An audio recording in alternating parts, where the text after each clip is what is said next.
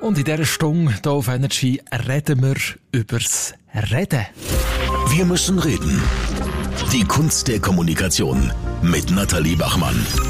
Ganz genau, ich habe einen Gast für das Thema. Hallo miteinander, mein Name ist Nathalie Bachmann. Heute reden wir zum Thema, wie ich überzeugen kann, wenn ich geschäftlich ein Telefon führe. Ganz genau, meine erste Frage, Nathalie Bachmann, wäre, wie wird die ernst genommen am Telefon? Erstens, wenn ich ganz klar und deutlich rede, wenn ich aber auch ein bisschen mein Tempo reduziere, ein bisschen gemächlicher, langsamer, gleichzeitig auf den Punkt kommen, nicht zu fest ausschweifen und immer auch wiederholen, wie für den anderen gegenüber am Telefon ist es zum ersten Mal. Und was ich wichtig finde, wenn es sehr ein heikles Thema ist, wo der andere sehr gut muss können zuhören, dass man fragt, ob der andere auch wirklich die Minute hat für einen und man dann nachher mit dem Thema loslässt. Jetzt dürfen wir ja immer öfter nicht anrufen, also mit jemandem direkt reden, sondern die WhatsApp-Sprachnachrichten machen. Was ist dort wichtig, Nathalie Bachmann? Ganz wichtig, Zeit ist rar. Also sich wirklich die Argumente und was man möchte sagen, ein bisschen überlegen heute mit diesen Sprachnachrichten. Es ist nicht mal mehr, dass man nur ein Bändchen äh, bespricht, sondern oft die Sprachnachrichten auf WhatsApp. Bitte nicht ausschweifend, also da relativ kompakt die Nachricht auch hinterlassen, wissen, was man möchte sagen, sicher fröhlich bleiben und auch dort nicht hektisch irgendwie etwas zum Besten gibt. Wie ist es mit der Du-Kultur am Telefon?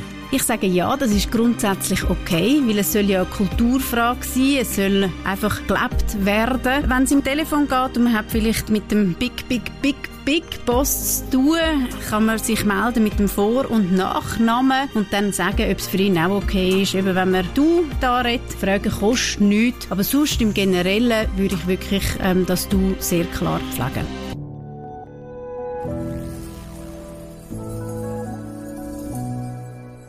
Gerade wie sollte ich tönen am Telefon? Wie soll ich reden am besten? Man soll unbedingt authentisch bleiben. Zeigt auch dann Freude, wenn man, wenn man Freude hat an einem, Thema. Gleichzeitig natürlich professionell reden und bleiben. Ähm, und sich aber auch überlegen, eben, was ist es für ein Gespräch? Logischerweise in einem Akquisegespräch, wo ich das Argument muss wirklich zur Seite haben und schnell auf den Punkt kommen, ist es etwas anderes, wie wenn ich einem Kollegen, auch im Team, eine kurze Sprachnachricht hinterlasse. Also authentisch und professionell bei sich selber bleiben. Wie soll ich richtig begrüßen? Wie soll ich richtig Tschüss sagen? Ich würde das jetzt nicht grundsätzlich verurteilen, nur noch Hallo sagen, nur noch, nur noch Grüezi. Ich finde, jemand, wenn man gerade Grüezi sagt, zeigt man auch, woher das man ist. Ein Berner sagt Grüße, auch wenn er im Zürich-Büro unterwegs ist, gibt gewisse Sympathie vielleicht auch für, fürs Gegenüber. Ja, das hängt wirklich sehr mit der Kultur auch zusammen und mit dem, wo man selber auch wohl ist. Aber was wichtig ist, sicher immer Hallo sagen sagen, nicht einfach gerade losschiessen und sicher auch immer Zeit nehmen für eine Verabschiedung.